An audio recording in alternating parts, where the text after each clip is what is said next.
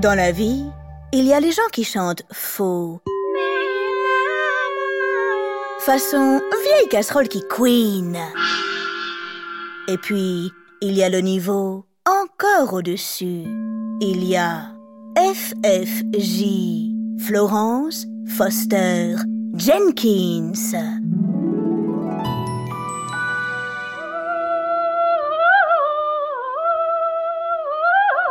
Incroyable cette voix, n'est-ce pas?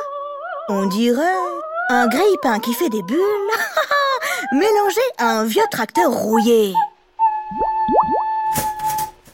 Oui, Florence Foster Jenkins chante mal, archi mal. C'est bien simple, chaque fois qu'elle ouvre la bouche, il y a quelque part dans le monde un crapaud qui pleure. Et pourtant, elle chante.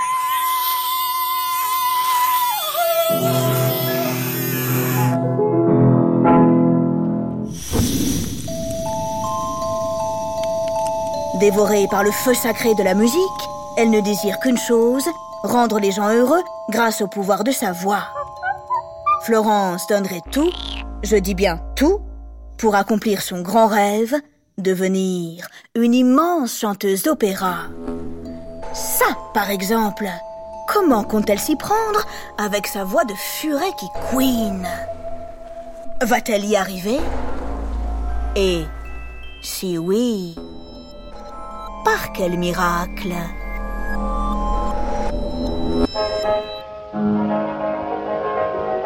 Voici l'Odyssée de Florence Foster Jenkins, la pire et la plus incroyable chanteuse d'opéra du monde, la femme qui, paraît-il, savait tout chanter. Oui, sauf les notes.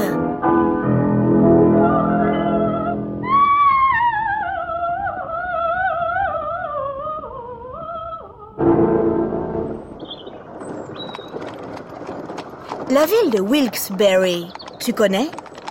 C'est au nord des États-Unis, dans l'État de Pennsylvanie. C'est là, dans la vive lumière d'un matin d'été, qu'est née Florence. Eh bien, oula Il y a ma foi un certain temps. Le 19 juillet de l'année 1868. Sa famille habite une grande maison à plusieurs étages au numéro 27 de la South Franklin Street. Allez, on pousse le portail, on entre.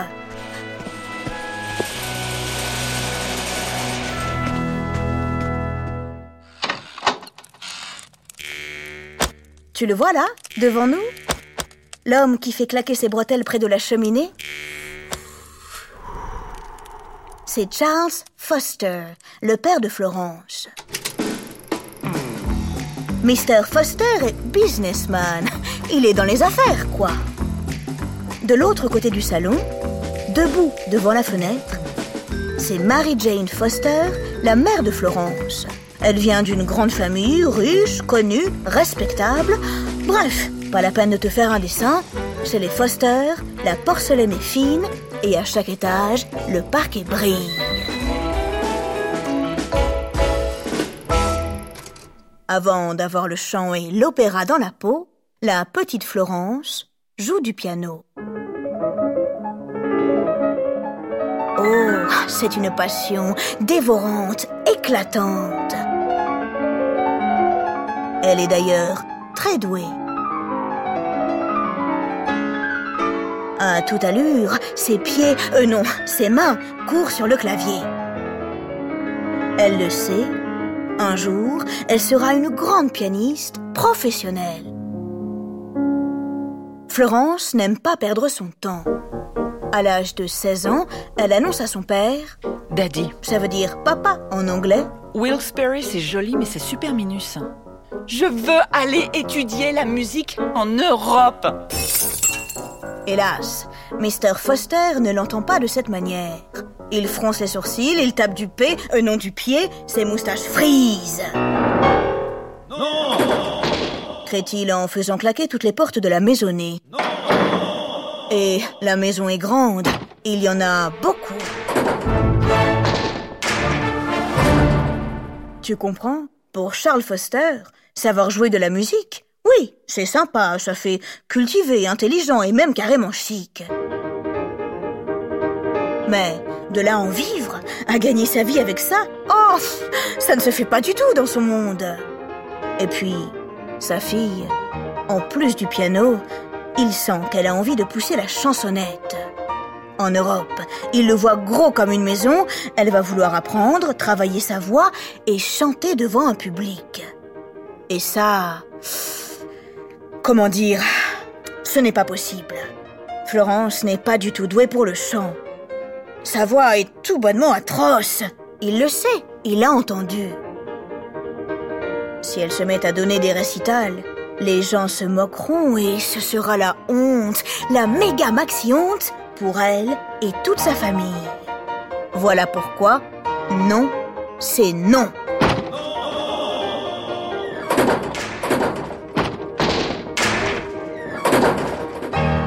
Ah oui? Vraiment? Florence n'attend pas. Elle fait son baluchon, elle s'en va. Elle épouse un homme, beaucoup plus vieux qu'elle, elle prend son nom, appelle-la désormais Madame Foster Jenkins. Autant te le dire tout de suite, le mariage ne se passe pas bien du tout. À cause de son mari, Florence attrape une sale maladie. Tous les jours, elle doit avaler un médicament affreux, un mélange de deux poisons, l'arsenic et le mercure. Au bout d'un moment, ça va quoi Elle en a plein le dos. Crac, boum, badaboum, zoom, zoom, elle divorce. Alléluia Elle est libre. Libre, mais archi pauvre. Son porte-monnaie est archi vide. Pour gagner quelques sous, elle donne des cours de piano.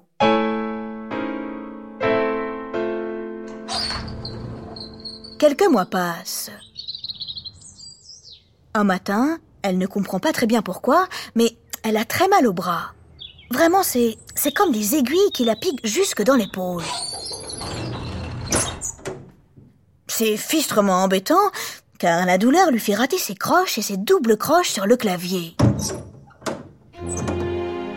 Florence va voir un médecin, puis un autre. Il lui annonce la pire nouvelle du monde. À cause de sa blessure, elle ne pourra jamais devenir une grande pianiste professionnelle. En un quart de seconde, ses rêves se brisent, comme ça, crac, d'un coup net.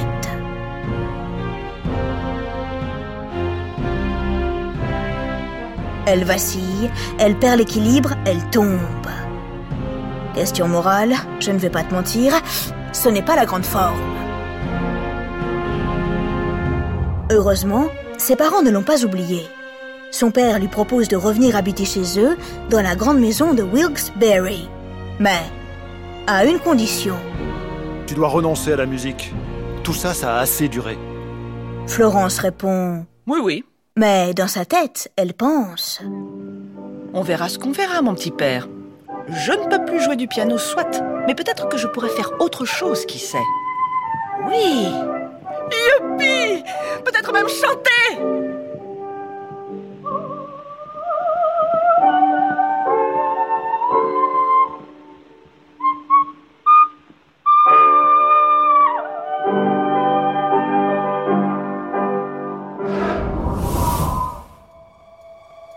Alors une drôle de période. Une période sans musique. Tu imagines? Pour elle, c'est tout simplement insupportable. Mais ne t'en fais pas, cela ne dure pas. En 1909, son père meurt. C'est triste, je suis bien d'accord.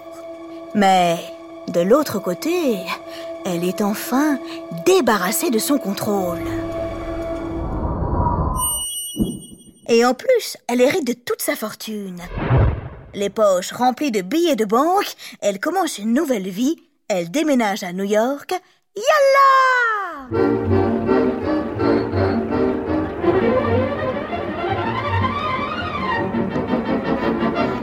La ville est folle, incroyable, pleine d'énergie. Florence s'y sent comme un poisson dans l'eau. Évidemment, elle n'a pas oublié la musique. Malgré les secousses de la vie, elle continue de croire en ses rêves. Ce qu'elle a dans la tête Oh, tu t'en doutes, elle veut devenir une grande, une immense chanteuse d'opéra. Hélas, sa voix n'a pas changé. Elle est toujours atroce.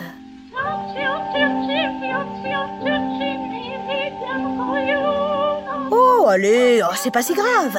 Elle la travaille, elle prend des leçons avec les chanteurs d'opéra les plus connus du monde.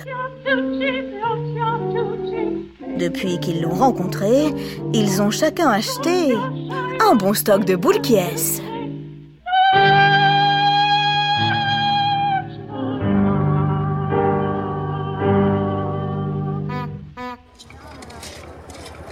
Quelques mois à peine se sont écoulés depuis la mort de son père. L'hiver cette année-là est particulièrement froid. Froid, mais beau. La neige a recouvert toute la cinquième avenue, le ciel est bleu, la terre est blanche. Florence se dépêche. Il est 8h30 du matin. Elle est invitée à un super petit déjeuner à l'hôtel Astoria. Pas très bien réveillée, elle enchaîne les tasses de café. Elle se frotte les yeux lorsque... Oh Waouh Soudain, parmi la foule réunie en paquet près du buffet, elle l'aperçoit. Lui. Lui qui? Mais Sinclair de voyons. Qui d'autre? Il est beau, il parle bien, il est anglais. C'est un acteur sans grand succès. Sinclair a 34 ans, Florence 41. Ils tombent éperdument amoureux l'un de l'autre. Ils ne se quitteront plus jamais.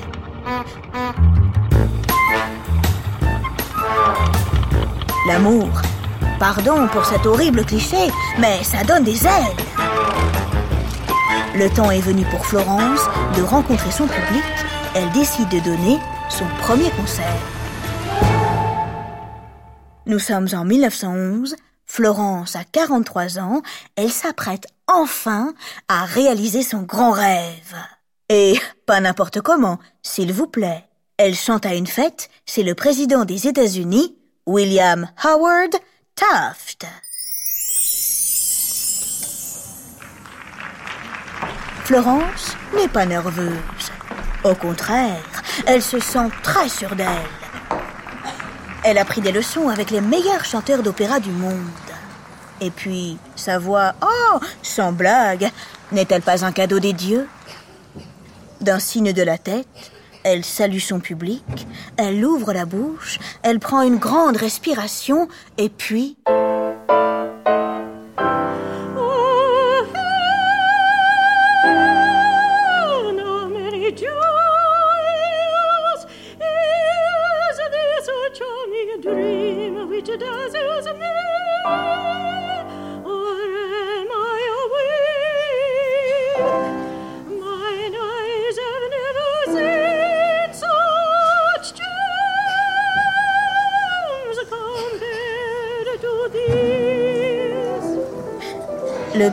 est... Oui, comment dire? Très surpris, un peu dérouté.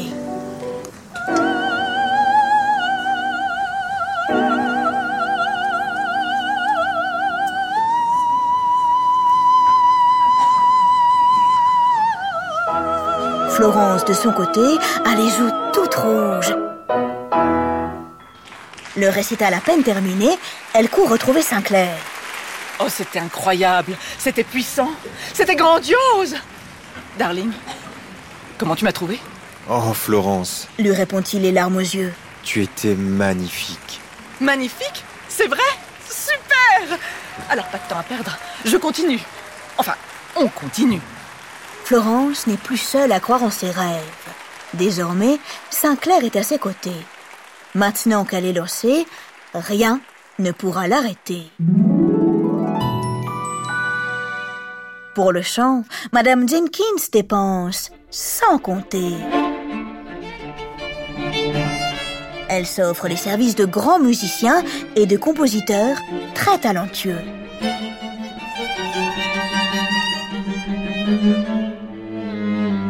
Elle continue les concerts, elle n'a peur de rien, elle s'attaque aux plus grands morceaux d'opéra. Parmi ses préférés, il y a l'air de la Reine de la Nuit dans le grand opéra de Mozart. La Reine de la Nuit est une reine féroce. Son chant, c'est un puissant appel à la vengeance, plein de douleur et de fureur. Très aigu. Le rôle est archi difficile. Il repousse les limites de la voix humaine. Même pas peur. Florence se lance, elle le chante.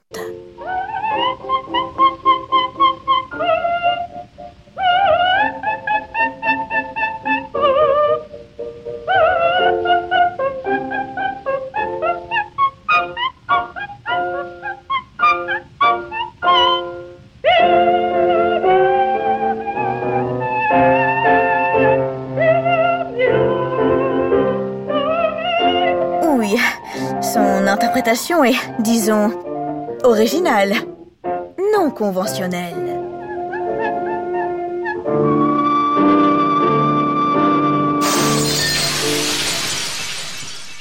Quoi qu'il en soit, Florence rencontre le succès.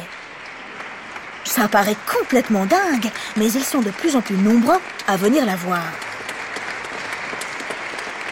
Dans le lot des spectateurs, c'est vrai, il y a ses amis et puis des petits filous qui la flattent dans l'espoir d'obtenir ses faveurs ou bien de l'argent.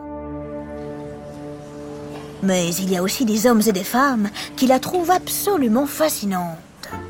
Pourquoi?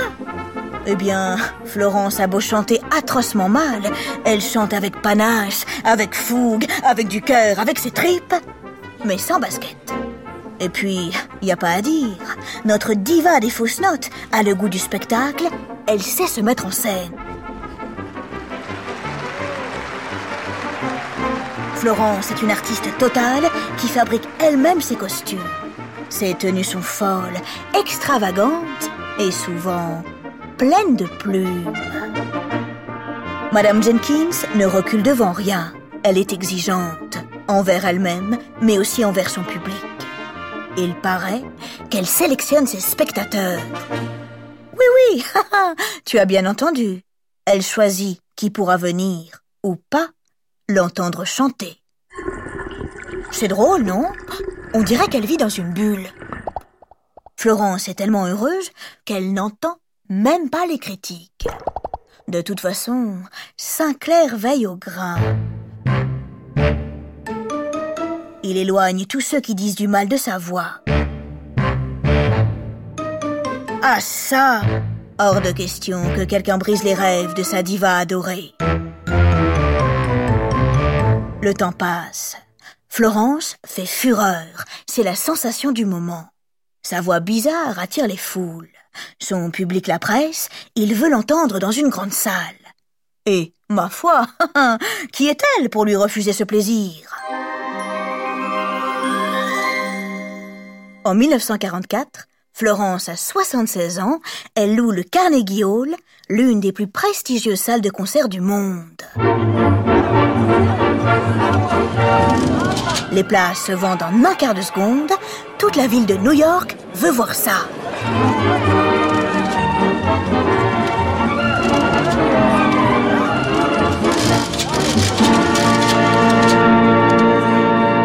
Le 25 octobre, c'est le jour J.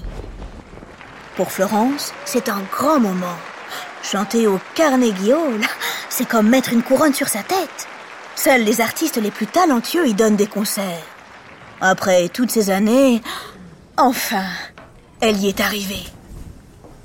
Pour la première fois, elle a le trac. Bon, quand faut y aller, faut y aller. Elle entre sur scène. Elle s'avance. Oh Pétard. Mais il y a combien de personnes assises là devant elle? 500 633 Tu parles? Pas du tout. 2800, oui. Elle transpire. Elle a les mains moites. Florence commence son premier chant.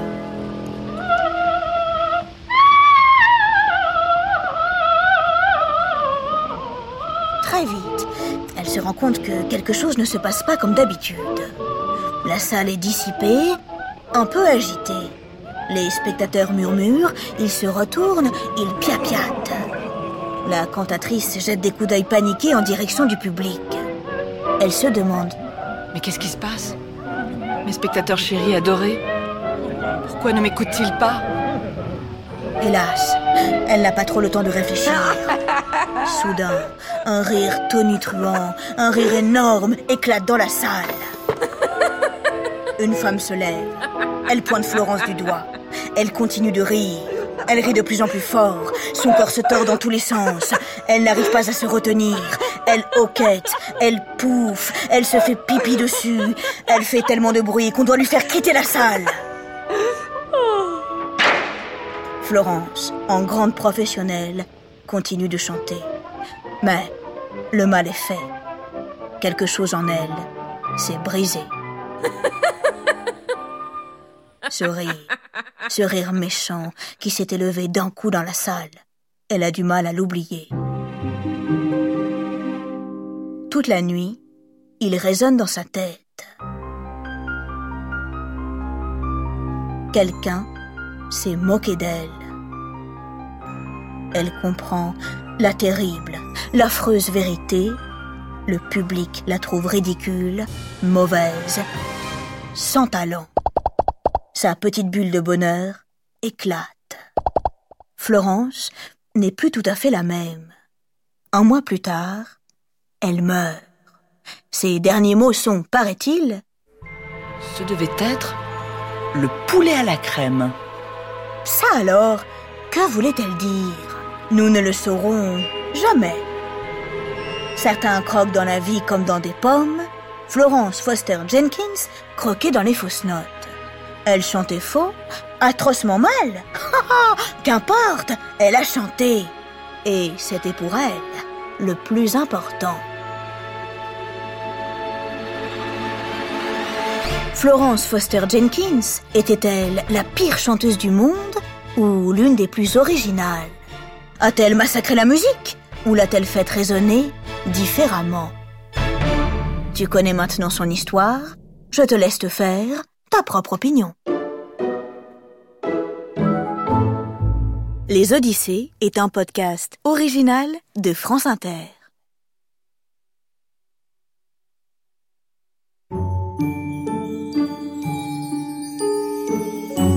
Dis-moi, dans la bande dessinée Tintin, te souviens-tu de la Castafiore De ses bijoux, de ses costumes et de sa voix? Alerte aux abris Elle va chanter.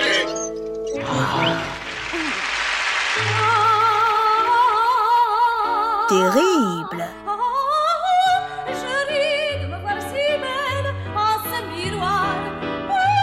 Eh bien, il paraît que ce drôle de personnage serait directement inspiré de notre merveilleuse et incroyable Florence Foster Jenkins.